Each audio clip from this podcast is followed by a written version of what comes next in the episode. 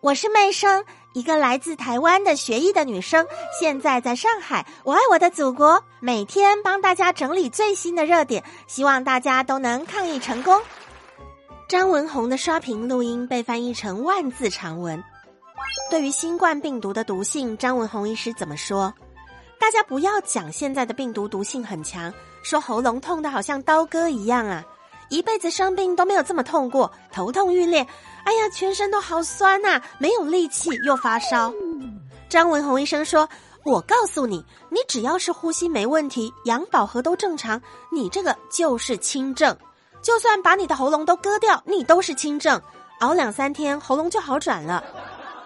我们现在在讲的是重症。”而且这段时间死亡人数比平时多。如果真的要谈重症的话，跟之前的德尔塔是不好比的。张医生对闵行区的医生说了一个重点，他说：“在我手里没有抗病毒药物的时候，我对老人家启动激素治疗就相当于启动了双刃剑。但是如果我今天手里有抗病毒的药物，那事情就改观了，这个双刃剑它就变成单刃剑了，只斩病毒不斩自己。”所以现在他希望医生们用的就是抗病毒治疗，再加上激素的治疗。那么在七十二个小时之内，大多数的病人都会缓解。他再一次强调，老人发病七十二小时之内，一定要第一时间用上抗病毒药物，这个是可以救命的。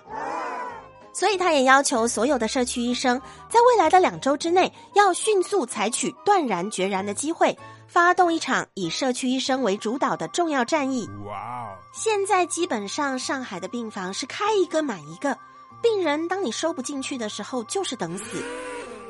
所以目前的战争会有闵行区这边的新庄卫生中心，还有各个地方的卫生中心以及养老院、护理院跟大家对接的。张文宏医师也提出一些比较实际的做法，比方说大家来做个排名。我们选几个死亡数排名最高的养老院，社区医生们过去先看一看，看看他们的治疗方式，开一个现场会议，把最好的治疗方案通过社区医生的手里落实下去，把所有的病人在七十二个小时之内稳住。张医师也希望各位社区医院的医生能够证明自己的力量，那就相当于有江湖地位，证明了社区服务中心在我们整个医疗体系里面是非常重要的。能不能够打胜仗？让我们一起为社区医生们加油。同时，也感谢张文宏医师语重心长的说出这些大部分学医者都不敢真正说出来的话。如果你也喜欢今天的节目，记得把它分享给你的朋友，让我们一起在抗疫的路上越走越有信心。